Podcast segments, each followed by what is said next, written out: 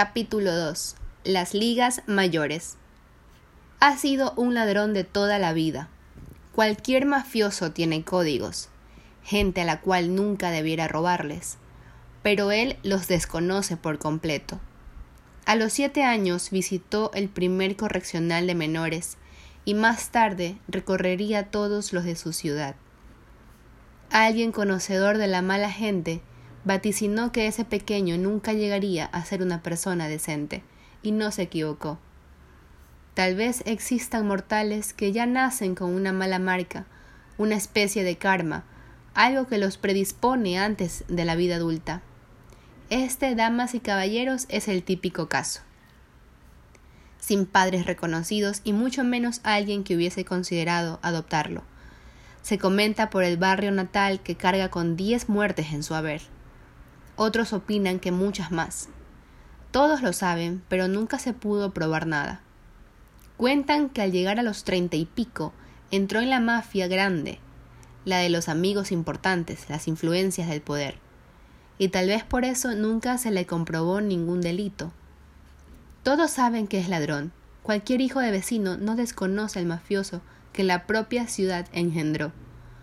Desde el alcalde hasta el juez, conocen que manejan negocios turbios, droga, mercancía robada, trata de blancas, pero es su vinculación con el poder lo que le ha dado tanta impunidad. Se ríe de los jueces y juega su turbulenta vida ante la mirada absorta de los inocentes. Pero el poder cambió. Tal vez alguna treta política le jugó una mala pasada, o quizá un juez escrupuloso no permitió que alguien le pusiera precio a su deber. Y desde hace un año está privado de la libertad. El periódico lo festejó colocando la noticia en la primera plana de la edición dominical. Los ciudadanos respiraron cierto aire de justicia, tardía, pero justicia al fin. Los políticos utilizaron el encierro del mafioso para su campaña. Algún poderoso influyente hizo extensas declaraciones en la televisión local acerca de cómo actúa la justicia de nuestro país. Si hubiese un hipotético y mínimo chance de que algún preso fuese liberado, este no es el caso. No debe existir un solo ciudadano de bien que no se alegre por el justo encierro del oscuro personaje. Los que tenían miedo declararon, y un hábil fiscal pudo probar cada delito. Y dicen también que ningún abogado pudo defender lo indefendible lo sentenciaron a cadena perpetua. Pero todo eso fue hace un año. Los primeros doce largos meses del resto de su vida en prisión. Hoy es un día festivo en la ciudad, y la costumbre es darle un regalo, un premio irónico. En el día de la fiesta la gente puede votar para que el gobierno suelte a un preso, tal vez para darle una nueva oportunidad. El nefasto hombre no aspira ni a soñar con que pueda contar con ese deseo. La gente lo odia demasiado. La prensa se le tiraría encima al gobierno como leones hambrientos. No, no existe la posibilidad de pensar en la libertad, a menos que existiese alguien a quien la gente odie mucho más que a él.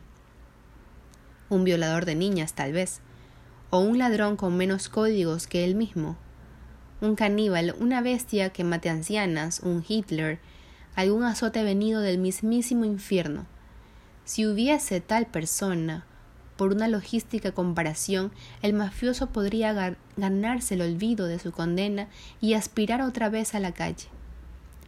Pero no vale la pena la ilusión, no existe alguien peor que él mismo y lo sabe.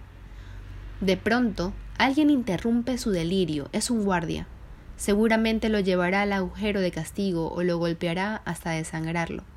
Al fin y al cabo es lo que le ha sucedido durante todo este infernal año. Pero el guardia no parece disgustado. Ya no entiendo a este país, comenta el hombre de seguridad. El maldito pueblo ha votado por hacerte un pájaro libre y encerrar a otro en tu lugar. El afamado ladrón no da crédito a lo que acaba de oír.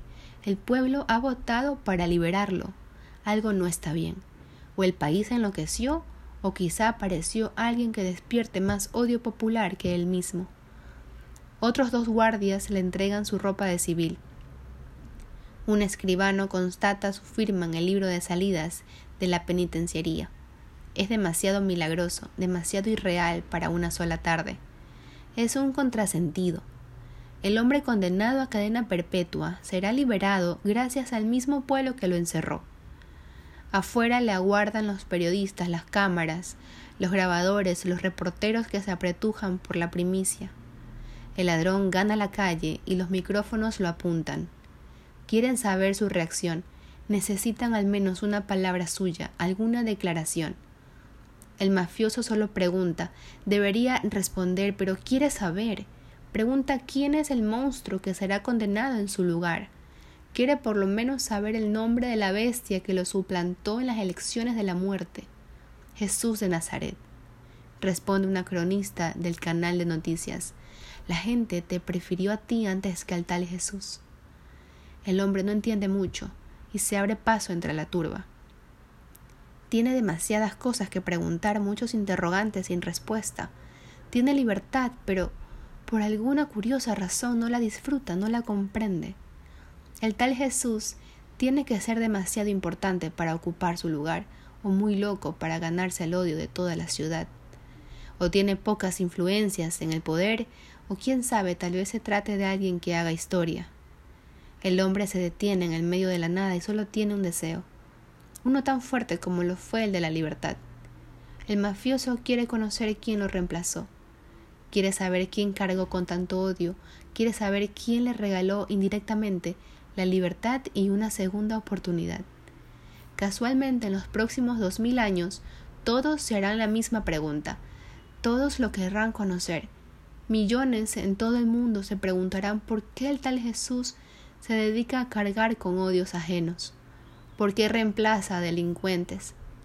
Es la incógnita divina, Él es verdadero amor, el inexplicable estilo de Dios.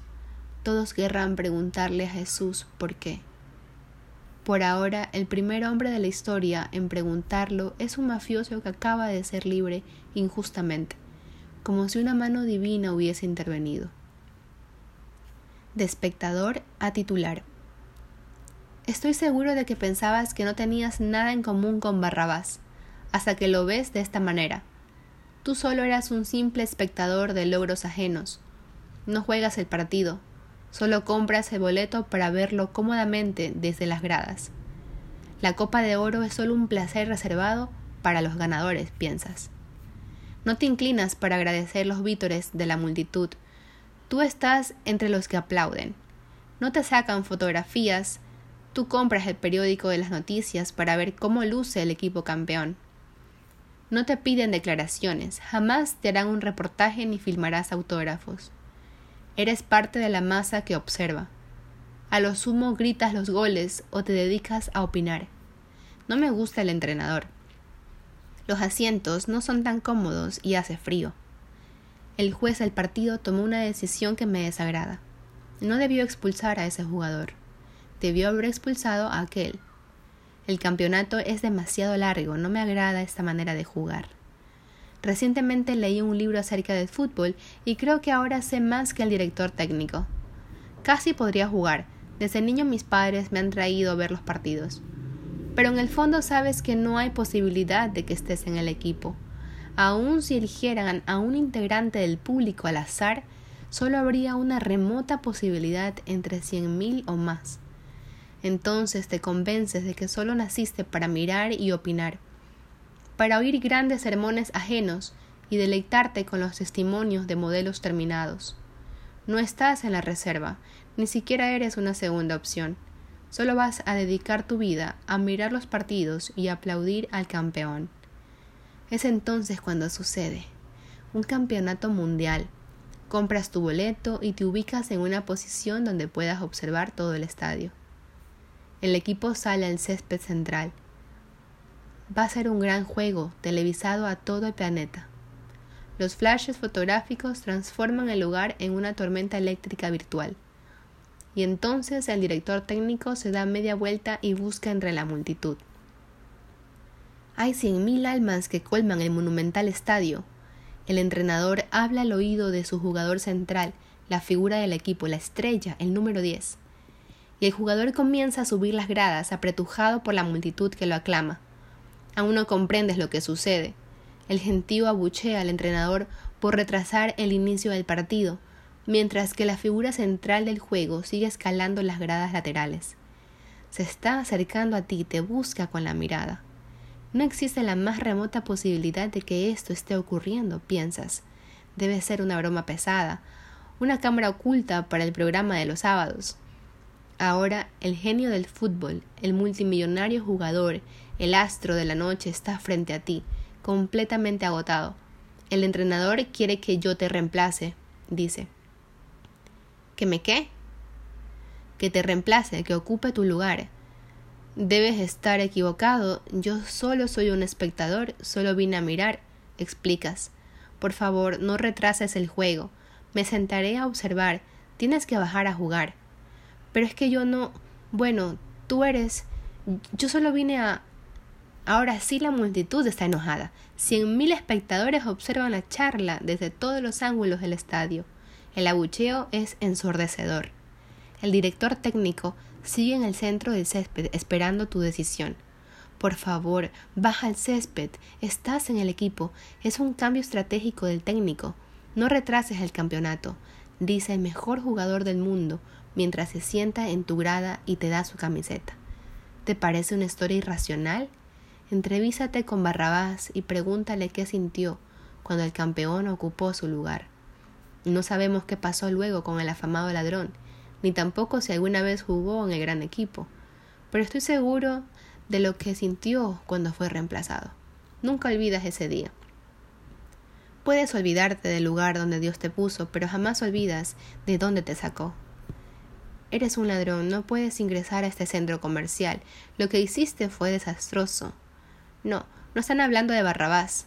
Corre el año 1990 y están señalándome a mí, Fui el gerente de ventas más joven de la empresa, pero algo se interpuso en el camino. Yo estaba absolutamente seguro de que jamás podría servir a Dios. Me faltaba carácter, una estima saludable y carecía de determinación. Así que me dediqué a ser vendedor.